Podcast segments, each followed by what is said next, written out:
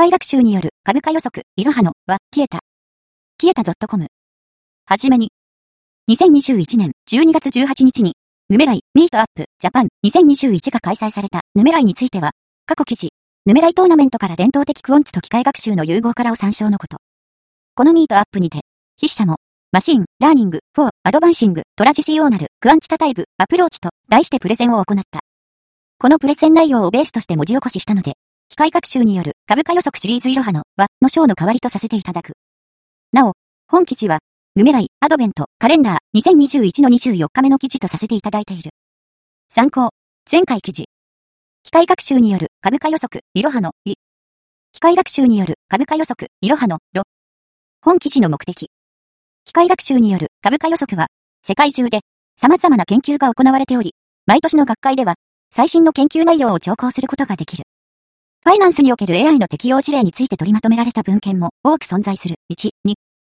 また、ここ数年では、3、4のような書籍も出版されており、より一般に広く認知されてきていると言ってよいだろう。一方で、従来のクオンツでは、バラモデルに代表されるリスクモデルが採用されてきた。これらは、線形回帰のような古典的な統計学がベースとなっているが、ここから一足飛びで機械学習による予測へ移行するためには色々と障害が多い。本記事では従来のクオンツにおいて、どの部分に、どのように機械学習を適用することで収益機会を拡張できるのか、従来の体系に沿ったリターン分類をもとに考察する。最終的に、従来のクオンツを発展させるための機械学習モデリングのフレームワークの一例を導出する。それでは順を追ってみていこう。株式市場の一日がどのように動いているか。さて、読者の皆様は、ご自身で株式投資を行っているだろうかもしも株式投資を行っていないのであれば、それは、株式投資はハイリスクで資産を失う可能性がある危険なものという悪いイメージを持っているかもしれない。まず、一般の方が株式投資を行う場合、どのような手法があるだろうか考えてみよう。例えば、モニターに貼り付いて短期売買を繰り返すデイトレや、決算や不祥事などのイベントに乗じる手法、または、その時市場が注目しているテーマ株に対して集中投資するような方法が考えられる。もう少し長い目線で見ると、配当や株主優待を目的として現物を保有したり、インデックス ETF やロボアドの積み立てを行う方法もある。このような個人投資家は、どのような相場情報を活用しているのだろうか。例えば、当日の出来高や上昇率のランキングで注目銘柄を探してみたり、マクロ情勢を背景とした各業種へのマネーフローを観察したり、ニュースが飛び込んできた銘柄のチャートを即座に目で寄ったりするだろう。モニターに貼り付くような専業投資家であれば、釣れ高、釣れ安銘柄を睨みながら、アルゴリスムで板に流入する指値の変化を凝視している方もいるだろう。一方で、クオンツの目線は、これらとは全く異なる。ここでは、一例として、モメンタム直近1年間の騰落率を用いて、各銘柄の値動きを観察してみたい。まず、株式市場の2000兆の銘柄について、それぞれのモメンタムを計算しランキングする。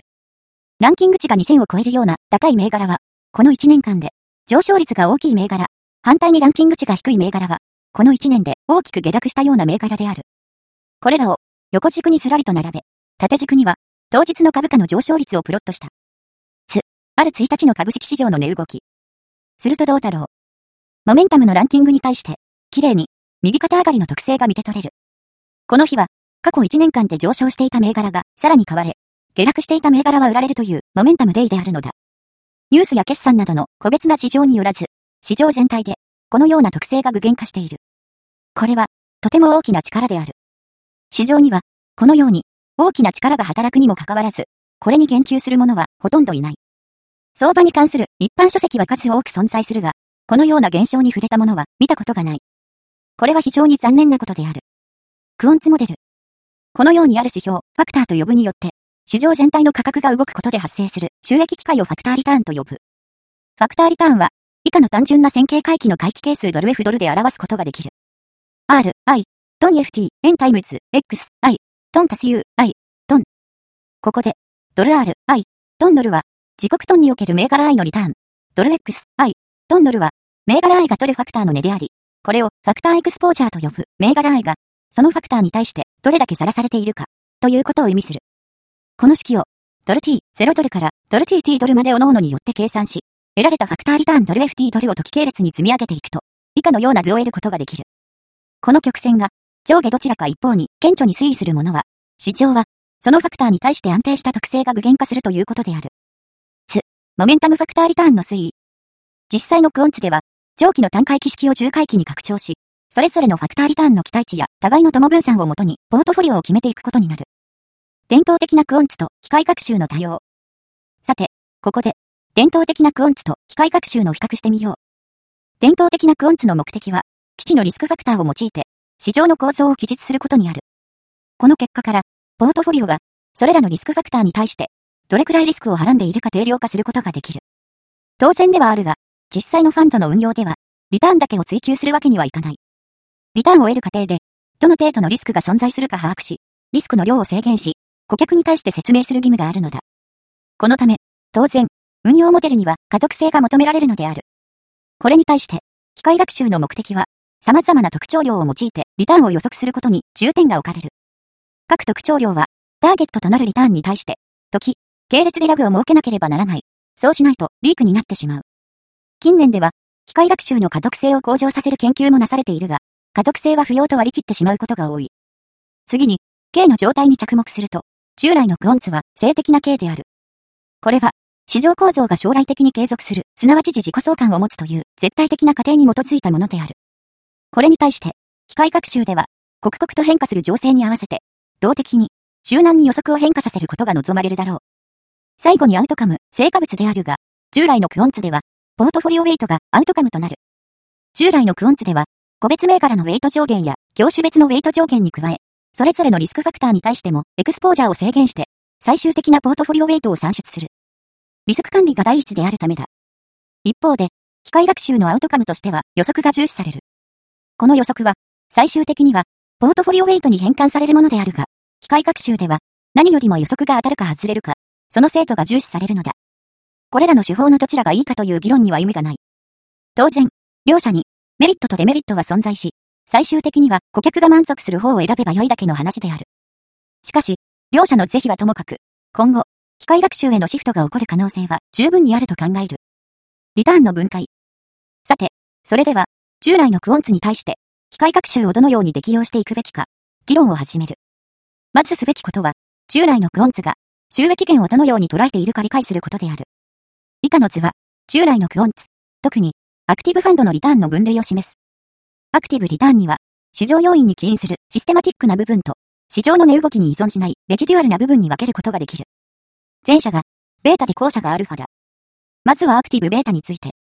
ポートフォリオが完全にベータニュートラルになっている場合、市場の上昇下落に伴うポートフォリオの損益は発生しない。しかし、例えば、ポートフォリオがハイベータ株を先行してリスクテイクしている場合もあれば、逆に、ローベータな銘柄のウェイトが高くディフェンシブになっている場合もあるだろう。アクティブベータを取っている場合は、当然ながら、市場動向によって損益が発生する。次にタイミングリターンである。これは、ベータタイミングによるものとファクタータイミングによるものがある。タイミングリターンとは、市場動向に応じてポートフォリオエクスポーチャーを増減したことに起因するリターンである。市場が上がりそうだと感じたら、グッと、ハイベータ株のウェイトを上げるのだ。うまくタイミングが合えば、リターンに結びつく。しかし、初ところの文献では、このタイミングリターンは収益化が難しいとされており、従来のクオンツでもこれを狙うようなモデルにはなっていない。続いてファクターリターンであるが、これは、業種によるものとリスクファクターによるものに分類される。この部分に関しては、本記事の前半で説明しているため、ここでは割愛する。最後にスペシフィックリターンであるが、これは、上記のいずれにも該当しない銘柄固有の残差成分である。各所への機械学習の適用可能性。では、前節で述べた各リターンに対し、どのように機械学習が適用できるか考えてみる。まずタイミングリターンであるが、これは、単純に、機械学習の入力にファクタータイミングを予測するための特徴量を導入することが挙げられる。ただし、機械学習が、それ自体で、ファクタータイミングの概念を学習するとは限らないため、これを明示的に示すために、先端に、ファクタータイミングの予測モデルを備えることが適当であろう。続いて業種ファクターリターンであるが、これは、旧来の業種分類に救われない、数値に依拠したクラスタリングが考えられる。わざわざ、自身で業種分類をやり直す理由であるが、そもそも、企業の主力事業は変化するし、経済産業界の変遷に伴って、各業種の位置づけも変わる。旧来から使われている業種分類は、不適当である場合が多いためである。次にリスクファクターであるが、これは、機械学習を用いることによって、交互作用やファクターの持つ非線形性を考慮することで、ファクターリターンの性能を向上することができる。また、機械学習を使って、これまでにない新しいリスクファクターを創出することも可能であろう。最後にスペシフィックリターンであるが、そもそも、従来のクオンツでは、スペシフィックリターンをファクターとしていないため、これは、機械学習の特徴量として取り込む必要がある。また、機械学習で創出した新しいクラスタやファクターの情報を控除することで、スペシフィックリターンが持つ予測性能を向上できる可能性がある。重不動となるが、以降でそれぞれについて説明する。機械学習の適用について。1、交互作用。交互作用とは、二つの因子が組み合わさることで現れる相乗効果のことである。交互作用の具体的な事例を観察するために、ここでは、時価総額の大きい銘柄と小さい銘柄の区分に分けて、ファクターリターンの推移を観察してみる。以下の図からわかるように、モメンタムファクターとボラティリティファクターは、特に小型銘柄で、その特性が顕著に現れることがわかる。このように、株価予測における交互作用とは、ユニバースを限定することで、ファクターリターンの性能を向上させる効果があることがわかる。ここで言うユニバースとは、時価総額、リージョン、業種、バリューなどを指す。なお、様々なクオンツ関連の文献では、交互作用ではなく、非線形性と称すことが多いように見受けられる。つ、モメンタムファクター及びボラティリティファクターにおける交互作用効果。以下の図は、機械学習によって、モメンタムファクターとサイズファクターの交互作用の強さを図示したものである。5。このように、既存の機械学習手法のほとんどは、明示的に与えなくとも、交互作用を自動的に考慮してくれる。つ、モメンタムとサイズの交互作用の強度文献5より引用。2、ファクタータイミング。ファクタータイミングとは、前述の通りアウトパフォームするファクターを見極める動的な戦略である。ファクタータイミングは、もともと、レジームとしての意味合いが強く、例えば、マクロ指標との関連付けとして、景気回復期はバリュー、景気後退期はクオリティがアウトパフォームするというリサーチもある。一般に、ファクタータイミングは、コスト硬直後のエッジが出にくいとされるが、機械学習では、単一の戦略としてではなく、特徴量としてこれを取り込むことで、モデルの改善が見込まれる。ファクタータイミングについては、文献6、参照のこと。さて、ファクタータイミングは、長期のような長期的な視点ではなく、もっと短期的な利用の仕方を考えることができる。以下は、マクロ指標で場合、分けした時の、ファクターリターンの挙動を示している。つ、モメンタムファクター、及び、ボラティリティファクターにおける、ファクタータイミング効果。まず一つ目の事例であるが、ショートタームモメンタム、直近1ヶ月の騰落率は、時系列通算で見ると、負けのファクターリターン、つまりリバーサルの特性を示している。これを市場が上昇した時と下落した時に分けて観察すると、その挙動が全く異なることがわかる。市場が上昇した日は、リバーサルの特性が強いが、逆に市場が下落した日は、ショートタームモメンタムの特性は正方向に推移するのだ。定性的に説明すると、市場が上昇している日は、割安になった株が買い漁りされるが、市場が下落した日には、そのような銘柄は、見向きもされず売り払われるということを意味する。また、二つ目の事例として、ボラティリティファクターを挙げる。ボラティリティファクターは、時系列通算で見ると、負けのファクターリターン、低ボラ銘柄が先行される低ボラ効果が発生するが、市場の上昇日には、正のファクターリターン、つまり高ボラ先行になることがわかる。当然、市場の下落日には、リスクの低い低ボラ銘柄がさらに先行されることは言うまでもない。これらのファクタータイミングを予測するために、マクロ指標を用いることが考えられる。一方で、ファクターには、自己相関が働くファクターモメンタムと呼ぶことがあり、決して説明力は高くないものの、ファクタータイミングを予測するための特徴量の一つとなり得る。ファクタータイミングの予測は、モデルに必ず加えるべきである。説明できるかどうかよりも、賭けの対象が増えることが大事なのである。3、業種クラスタリング。数値に依拠した業種クラスタリングは、次元圧縮と単純な分類器によって実現できる。次元圧縮の手法は、線形であれば、PCA、非線形であれ、バ TSNE、UMAP などがメジャーな手法である。圧縮する元々のデータであるが、これは、単純に、時系列のリターンデータで良い。業種クラスタリングでは、既存の業種では考慮されていない細かな分類や、業種を隔てたテーマでの分類も実現できる。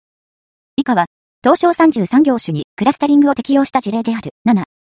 一例として、電気、ガス業に対して適用した場合を示す。このように、電力会社とガス会社が分類されるのは元より、同じ電力会社でも、地域等に応じて分類されることがわかる。つ、電気、ガス業のクラスタリング文献7より引用。そもそも、クラスタリングは、リターン予測を目的としない教師なし学習であるため、生成されたクラスタが、直接リターンと関連することはないはずである。機械学習によってクラスタリングする目的は、既存のファクターとの交互作用によって、その予測性能を向上させることであるが、必ずしも、この効果は得られなくとも良い。口述するように、スペシフィックリターンの情報控除の手段が増えることが重要である。4、機械学習によるファクター。機械学習によるファクターは、そのアプローチから2つに大別される。既存のファクターの合成。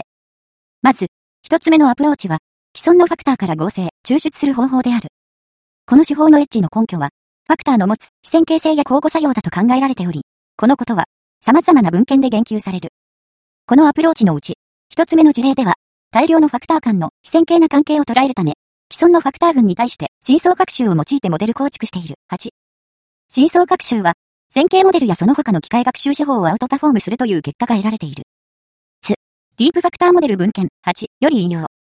また、二つ目の事例では、従来のクオンツ。ここでは、バラモデルの残差成分を説明するために、従来のファクターエクスポーチャー X に関する非線形積数ギガを導入している。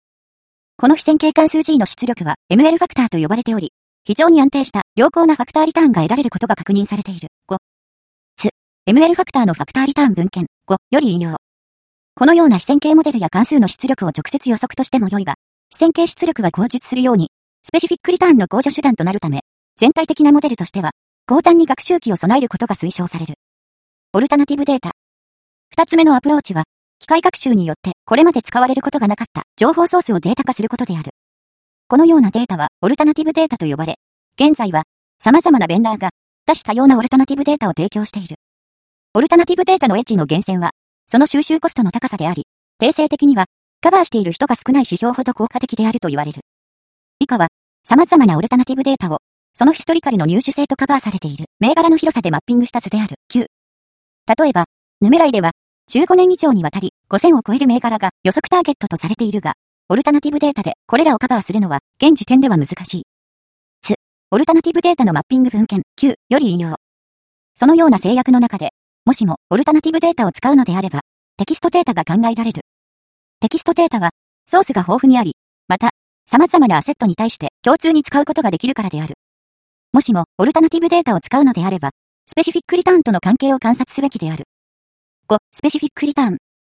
最後にスペシフィックリターンであるが、上記までに、部分的な機械学習モデルの出力を含めて、すべての特徴量が出揃ったら、それらすべてを用いて、リターンを直行化して、独自のスペシフィックリターンを算出する。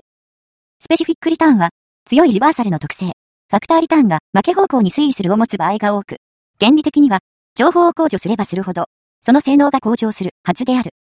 このため、控除対象として機械学習を用いたクラスタや非線形の情報を使うことは、この性能を向上する上で非常に重要である。かつは、控除する情報を増やした場合、スペシフィックリターンの持つ予測性能がどのように向上していくか示している。つ、様々な控除条件におけるスペシフィックリターンのリバーサル特性。従来のクオンツを発展させる機械学習の適用手法。ここまでの内容をまとめると、モデリング図は以下のようになる。つ、従来のクオンツを発展させる機械学習モデリング。価格データとファンダメンタルズデータにより作成された特徴量を最終端の学習機に入力するだけではなく、非線形モデル、クラスタリング、タイムシリーズのファクタータイミングモデル等を事前に個別モデル作成する。そして、これらのモデルにより得られた特徴量を使ってスペシフィックリターンを計算し、これも特徴量とする。このようなモデリングで従来のクオンツでは、収益源として考慮されていなかったリターンを獲得することを目指す。これは、従来のクオンツを発展させるための機械学習適用のフレームワークの一例となり得る。終わりに、機械学習による株価予測シリーズも、本記事をもって終了となる。本記事に限っては、プレゼン内容をベースに文字起こししたため、幾分上調な記事となってしまったことはご容赦いただきたい。ここまでの内容は、筆者自身が、専業の投資家として独自に研究し蓄えてきた知見に準ずる。なぜ、このような知見を公開しようと考えるに至ったか、自身の考えを説明して、最後の締めくくりとしたい。この記事で、この国の行く末までを語るつもりは毛頭ないが、老後2000万円問題をはじめとして、資産形成は、国民への社会的な要請となっている。低たらくな政権のあり方を正しく批判することも大切であるが、それよりも、まず自己防衛を考えることを優先すべきである。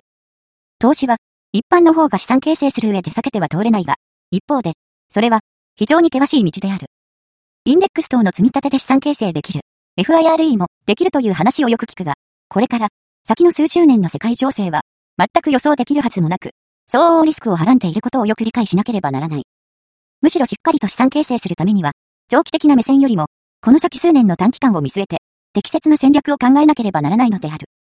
しかし、ここでも、巷に、全く根拠のない投資手法が氾濫していることは、非常に悲しいことである。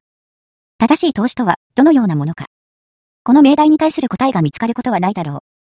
ただし、もしも、そのようなものがあるとすれば、少なくとも、それは、エビデンスに裏付けされたものであることは間違いない。そう、ここに、我々は、データサイエンスを活用するしかないのである。そして、私は、自身の経験からも、株式投資はデータサイエンスできるものだということに、全く疑いを持っていない。当然、ここにも参入障壁は存在する。コーティングの技術はもとより、機械学習を学ぶ上での数学的な素養も必要となる。だから、私は、誰でも資産形成できるなどというつもりはない。投資の持つ不確実性を否定する気もない。しかし、正しく努力し、まさしくリスクテイクすることで切り開ける可能性が、ここにあるということを周知したいのだ。そのような、正しい、努力と正しいリスクテイクが報われる世の中であってほしい。願わくばこの記事が、読者の方の資産形成の一助となりますように。2021年12月24日。UKI。関連記事。成功する投資、トレーディングのサイエンス。 J-Quants、データ分析コンペティション表彰式、YouTube。トレーディングの統計モデリング。トレーディングのバイアス対策技術の歴史と展望。AI 投資のすすめ、ノートマガジン。シストレのすすめ、ノートマガジン。投資指標の探索要領。これからのお金の話をしよう、ブログ。参考文献。1、 Cao、AI, in, Finance, Challenges, and Opportunities, 2021。2、 Consoli、Recupero、Saisana、Data、Science、for、Economics、and。Finance、2021。3、プラド、ファイナンス機械学習、2019。4、プラド、アセットマネージャーのための。ファイナンス機械学習、2020。5、フォンウェ、ワング、スハング、マシーン、ラーニング、ハクトルス、カプチュリング、ノンリニアリサイス、イン、リニア、ファクター、モーテルス、2021。6、ヒポアセット、ファクタータイミング戦略の有用性、リサーチ、2019。松井、スタキ、加藤、後藤、株価値系列に基づく企業クラスタリング、2020。8、中川、内田、 Deep、Factor、Model、Explaining、Deep、Learning、Decisions、for、Forecasting、Stock、Returns、with、LRP、2018。9、コラノビク、クリシュナマチャーリ、ビッグ、データ、アンド AI、ストラテジース、マシン、ラーニング、アンド。オルタネイティブ、データ、アプローチ、トゥ、インブスティング、2017。 Qiita.com